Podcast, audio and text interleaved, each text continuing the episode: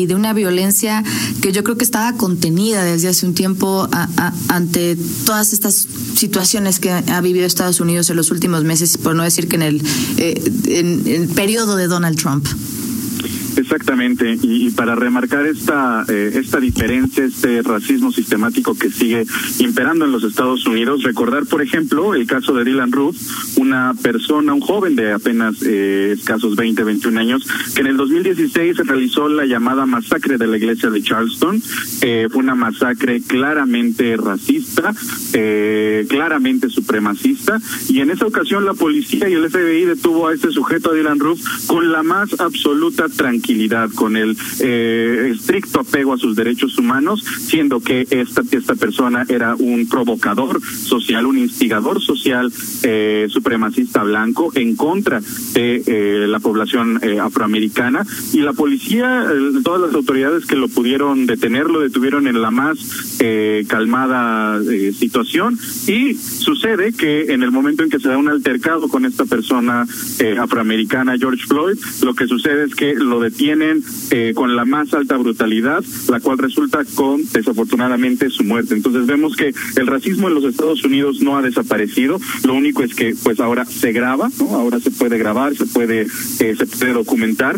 Y bueno, pues este suceso que, tuvo lugar en, Minneapolis ha desatado una serie de, protestas a lo largo de todo Estados Unidos, pero también en ciudades como Londres, como Berlín, en países como Australia, y ya incluso ha cobrado eh, otra víctima en esta mañana en la ciudad de Louisville, en Kentucky, una persona que ha fallecido por una bala perdida que disparó la policía en contra de manifestantes en esta misma ciudad. Y bueno, pues el gobierno que ha respondido con toque de queda en muchísimas ciudades a lo largo de los Estados Unidos, las más importantes incluidas, Los Ángeles, Chicago, Miami, por supuesto Washington DC. Esta última que llama mucho la atención porque es el 50% de su población es afroamericana y además tienen una alcaldesa que es afroamericana. Sin embargo, al parecer las autoridades de los Estados Unidos, en el momento en que se les presenta la dicotomía disturbios, orden social, prefieren responder con represión policial, con toques de queda, con más arrestos, a enfrentar el problema de raíz, que es el racismo sistemático. Prefieren esto a mandar un mensaje de justicia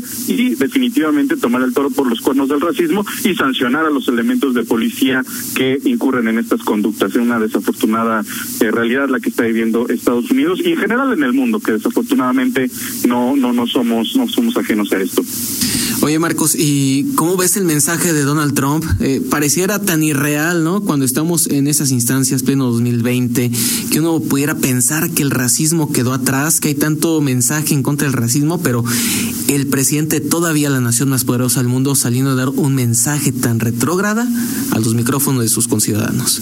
Completamente irreal para la época que estamos viviendo, pero desafortunadamente eh, pues real para la sociedad estadounidense y en general para un momento del mundo muy muy muy delicado no recordar que eh, antes incluso de la pandemia de, coronavirus pues había muchísimos países que estaban eh, en movimientos sociales no en, en, revueltas sociales a lo largo del mundo. Las situaciones en Hong Kong en Chile en Francia en el mismo México que eh, pues si observamos un poco la historia, son las mismas luchas de siempre, son las luchas contra el racismo, contra eh, los sistemas eh, opresores de, de, ciertas minorías, incluso en ocasiones de ciertas mayorías, pero desafortunadamente que coinciden con un momento en el cual muchos discursos, como tú lo mencionas, políticos actuales son justamente retrógradas, justamente eh, pareciera que los han calcado de hace algunas décadas. Afortunadamente parece que la población comienza a a, reflexionar.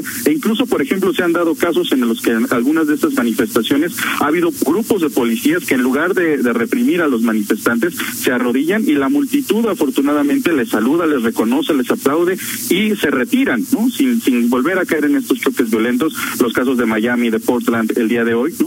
Eh, entonces, desafortunadamente sí, tenemos muchas autoridades y también hay que decirlo, muchas personas que siguen pensando en la realidad de una raza superior, eh, en los Estados Unidos y a lo largo del mundo, en, en, que eh, hay ciertas personas que importan o que valen más, pero pues también afortunadamente hay movimientos sociales que están eh, que están ahí para para remarcarlos. Un ejemplo, por ejemplo, del racismo en los Estados Unidos, los movimientos de Martin Luther King Jr.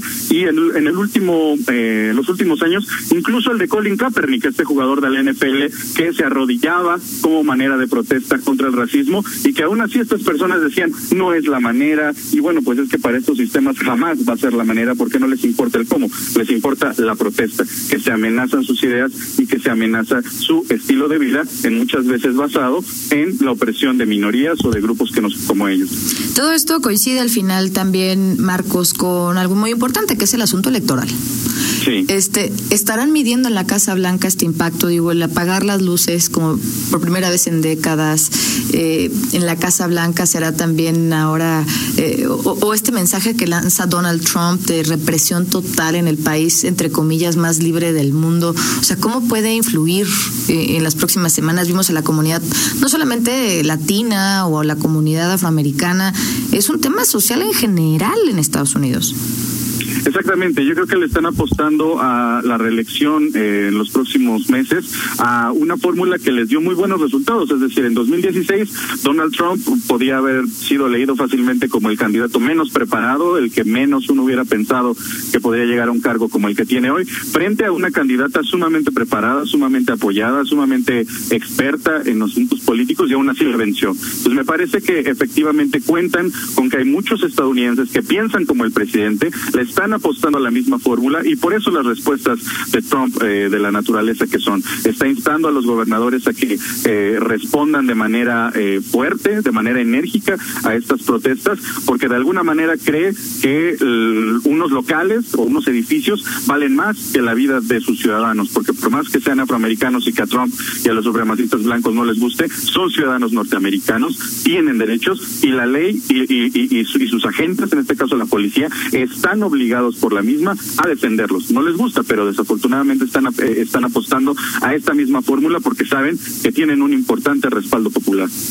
Sí, no creo que Donald Trump, no creo que le dé tanto el coeficiente, pero sí sus asesores, sí sus asesores, Marcos, de estar cuidando ese porcentaje, de repetir esta, esta fórmula que ya nos comentabas y no tocarlo, seguir por la misma línea en, donde ataca a, los grupos de migrantes, a, a los grupos de, de, por ejemplo, a los negros en este caso, o a quienes están eh, manifestándose en contra de todo este tipo de violencia racista. Ellos están cuidando su porcentaje y van por eso. Y estos eh, estadounidenses que se creen superiores por el hecho del color o de la raza, pues también votan y van a ir a las urnas a, a hacer su opinión. Exactamente, definitivamente están apostándole a la mayoría, en este caso pues a la, a la, población anglosajona y por supuesto a la mayoría que llevó a Donald Trump a la Casa Blanca. Entonces no quieren perder ese, ese voto, ese voto duro que desafortunadamente piensa así, ¿no? Y, y también un poco en el tenor de las discusiones que ha habido eh, en política nacional, pues darnos cuenta que Estados Unidos es una nación muchísimo, muy próspera, muy, muy poderosa económicamente, pero eso no se traduce necesariamente en que su población sea desarrollada o sea educada.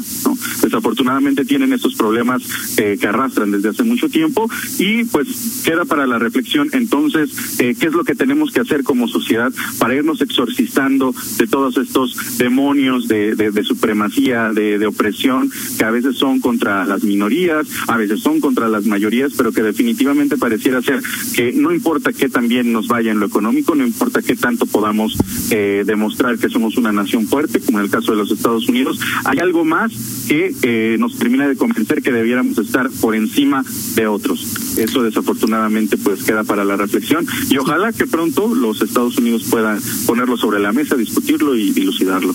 Muchísimas gracias. Gracias. Esto es un, gran tema. Vamos a seguir conversando de esto. Te agradezco mucho estos minutos, Marcos. Y bueno, al final eh, vamos a, a, ver hasta dónde llega eh, este asunto en Estados Unidos, pero no olvidarnos que pues ahora llama la atención porque es Estados Unidos, pero que este tema de eh, vamos, de, de problemas, así lo voy a decir, de polarización se viven en muchísimos lugares del mundo, que se viven en México, que aquí tenemos nuestras propias manifestaciones, que tenemos nuestros propios muertos, que tenemos nuestras propias injusticias y al final eh, todos podemos vernos reflejados un poquito ahí también.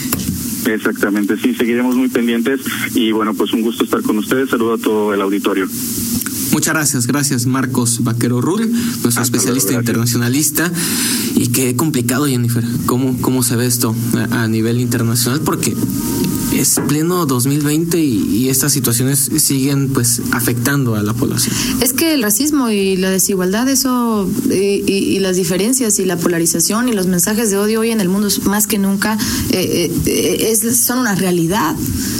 O sea, muchos gobiernos los promueven sin importar si son de ultraderecha o de izquierda o como se quieran llamar. Estamos en un momento muy complicado. Algunos manifestantes de, estas imágenes tan terribles que vemos quemando centros comerciales, eh, aventando gran, eh, no granadas, este, bombas, molotov, eh, decían que también, pues mucha gente que no es parte del movimiento, incluso acusaban al gobierno de Estados Unidos de, de damos, vamos, dejar que intervinieran personas ajenas para, digamos, como infiltrados. exactamente, ¿no? No sabemos hasta dónde vaya llegar este asunto, lo cierto es que, bueno, ahí están estas protestas, estas imágenes y como bien decía Marcos, es tiempo de ver eh, nuestra, nuestra propia situación y ver a nuestro propio México, porque también es un México polarizado, también es un México que seguramente en más de una situación quiere estallar.